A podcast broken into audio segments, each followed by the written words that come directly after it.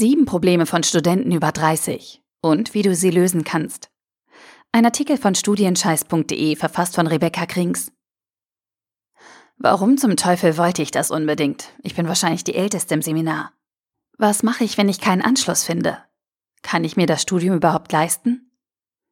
Wenn dir das bekannt vorkommt, gehörst du wohl auch zu den erlesenen Mitgliedern des Oldie-Clubs an deiner Uni. Einige Studenten haben sich zunächst für einen anderen Lebensweg entschieden oder wurden durch zahlreiche Umstände an ihrem Studienwunsch gehindert.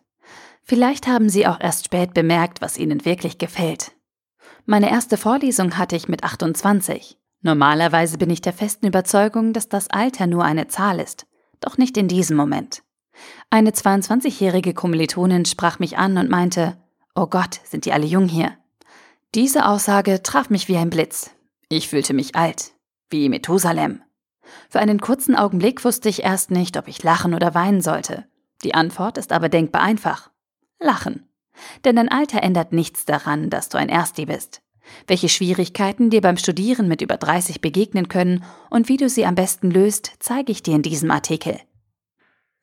Auch wenn dein Studentenleben unter anderen Umständen stattfinden wird als das deiner Kommilitonen, ist kein Problem unlösbar. Im Gegenteil, deine Lebenserfahrung kann dir hier sogar Vorteile bringen.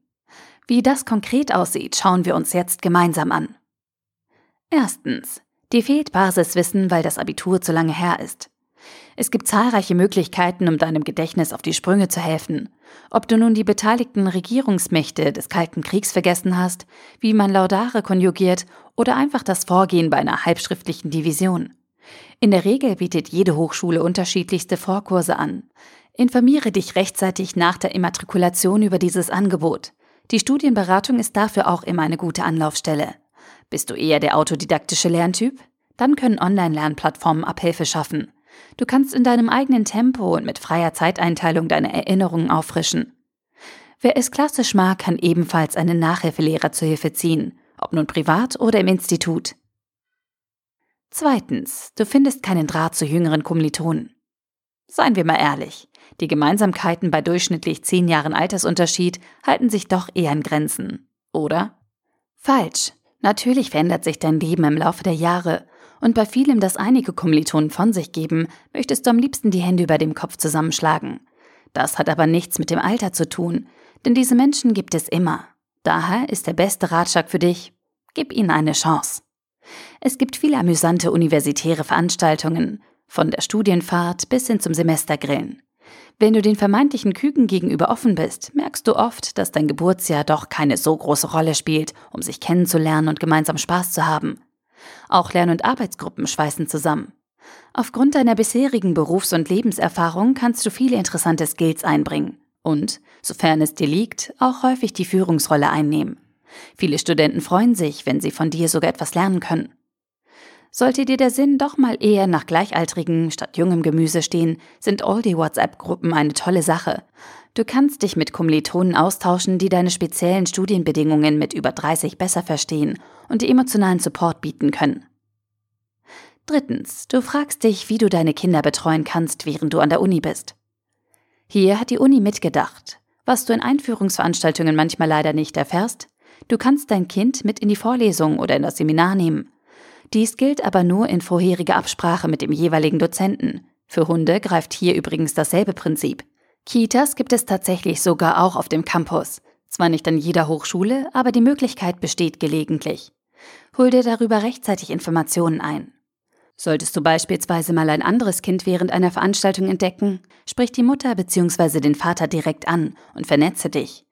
Ihr könntet eure Vorlesungspläne künftig absprechen und euch so wechselseitig mit der Betreuung unterstützen. Wer das Glück hat, bereitwillige Großeltern, Geschwister oder einen Partner zu haben, go for it. Kläre innerhalb der Familie, wann du deine Seminare besuchen musst. Viertens. Du weißt nicht, wie du deine monatlichen Kosten decken kannst, weil du kein BAföG mehr bekommst. Eines der größten Probleme bei jedem Studenten? Die Finanzierung. Ab 30 wird es leider noch mal schwieriger. Das BAföG entfällt bei einem Großteil. Die Krankenversicherung wird teurer und du erhältst kaum noch Rabatte. Auch hier gibt es unterschiedliche Möglichkeiten, die du beim jeweiligen Anbieter abklären musst.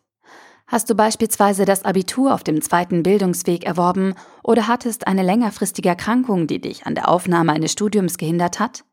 Dann wären dies zum Beispiel Grundvoraussetzungen, um auch nach Vollendung des 30. Lebensjahres weiterhin BAföG zu beziehen und dich im Studententarif bei deiner Krankenkasse zu versichern. Eine beliebte Option ist auch der Studienkredit der KfW Bank. Hier werden bis zu 14 Semestern studentenfreundliche Zinsen und Laufzeiten angeboten. Möchtest du nicht auf Bildungsdarlehen angewiesen sein? Dann entscheide dich für einen individuellen Studienverlaufsplan. Wenn du Module splittest, hast du mehr Zeit, um einer Nebentätigkeit nachzugehen. Fünftens, du hast Angst, keinen guten und passenden Job nach deinem Abschluss zu finden, weil du zu alt bist. In einer Zeit, in der alle schnell gehen und ein Absolvent eher gestern als heute fertig sein muss, verständlich. Trotzdem unsinnig.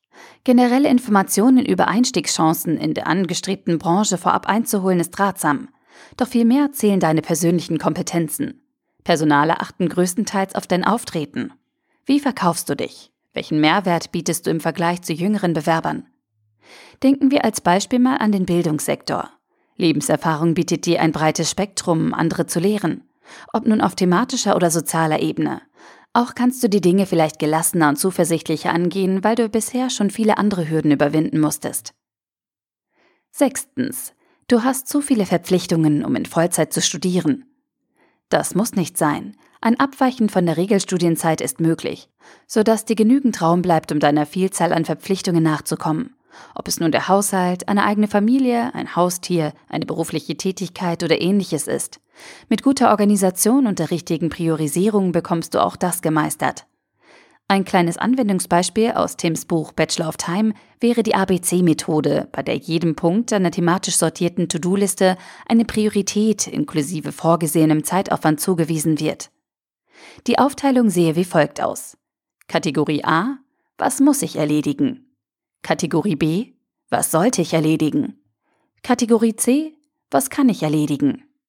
Im Alter könnte das dann so aussehen. Familie A Termin Kinderarzt, Tierarzt. Dauer 60 Minuten. B. Neues Kinderbett aufbauen. Dauer 45 Minuten. C. Oma neuen Gebissreiniger besorgen. Dauer 15 Minuten. Uni. A. Vorlesungsskripte zusammenfassen. Dauer 60 Minuten. B. Seminar Neurolinguistik vorbereiten. Dauer 30 Minuten. C. Aufbauhilfe Fachschaftsfest. Dauer 90 Minuten. Freizeit. A. Geschenk für Lynn kaufen. Dauer 30 Minuten. B. Duschkopf reparieren. Dauer 20 Minuten. C. Kleiderschrank ausmisten. Dauer 45 Minuten. Selbst viele jüngere Studenten betrachten die Regelstudienzeit nur als grobe Vorgabe und erstellen ihren eigenen Studienverlaufsplan. Alternativ kannst du auch auf ein fern- oder berufsbegleitendes Studium zurückgreifen. Somit müsstest du dir nicht allzu große Sorgen über deine finanziellen Mittel machen. Siebtens, du fühlst dich unwohl, weil du schon mitten im Leben stehen solltest. Dieses Gefühl solltest du direkt ins Nirvana verbannen, denn den Mut, die Route nochmal neu zu berechnen, haben nicht viele. Von der Berufstätigkeit vermeintliche Rückschritte zu machen und plötzlich ein völlig anderes Leben zu führen, ist ein harter Brocken. Doch einer, der dich weiterbringt. Nicht nur menschlich, sondern auch beruflich. Diese Strapazen auf sich zu nehmen, überzeugt jeden potenziellen Arbeitgeber von deinem Elan und Durchhaltevermögen und wer würde jemanden mit solchem Biss nicht gerne als Teil seines Teams wissen? Sprich auch mit anderen älteren Studenten. Hör dir ihre Geschichte an. Du wirst sehen, du bist nicht alleine, und das motiviert ungemein. Zu guter Letzt solltest du auch daran denken, dass du ein anderes Verständnis für den Wert deines Studiums bekommst, was dir fokussiertes Lernen und einen Ausblick über den Tellerrand hinaus ermöglicht. Ein kleiner Fun Fact: Analytisches und schnelles Denken erreichen im Alter zwischen 28 und 32 ihren Höhepunkt. Für dich also ein absoluter Pluspunkt. Zusammenfassung. Zum Schluss nochmal das Wichtigste auf einen Blick. Wissenslücken schließen. Durch Vorkurse, Online-Lernplattformen oder Nachhilfe- und Auffrischungskurse. Anschluss finden. Uni-Veranstaltungen, Sport, Grillen, Partys, Semesterfahrten etc., Lern- und Arbeitsgruppen, Erfahrung einbringen und Führungsrollen einnehmen und all die über 30 WhatsApp-Gruppen, Suche nach Gleichaltrigen können dir dabei helfen. Kinderbetreuung. Kind in Absprache mit Dozent mitnehmen. Gilt auch für Hunde. Ohne Kita-Platz. Suche nach anderen studierenden Müttern oder Vätern. Absprache, Vorlesungsplan und wechselnde Betreuung. Absprache mit Familie wie Großeltern, Partner und Geschwistern.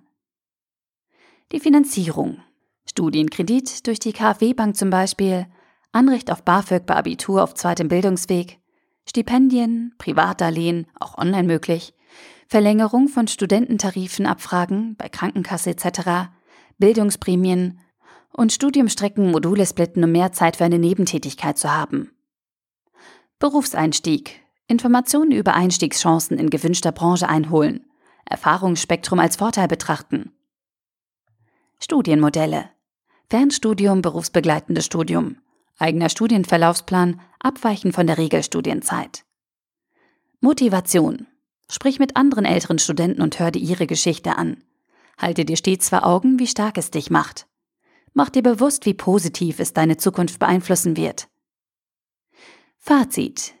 If you can dream it, you can do it. Ein Zitat von Walt Disney. Ein Studium über 30 ist nicht leicht, aber das ist es auch nicht mit 20. Für jede noch so komplexe Situation gibt es viele individuelle Wege, den Traum eines akademischen Titels wahr werden zu lassen. Das Wichtigste dabei? Niemals den Mut verlieren.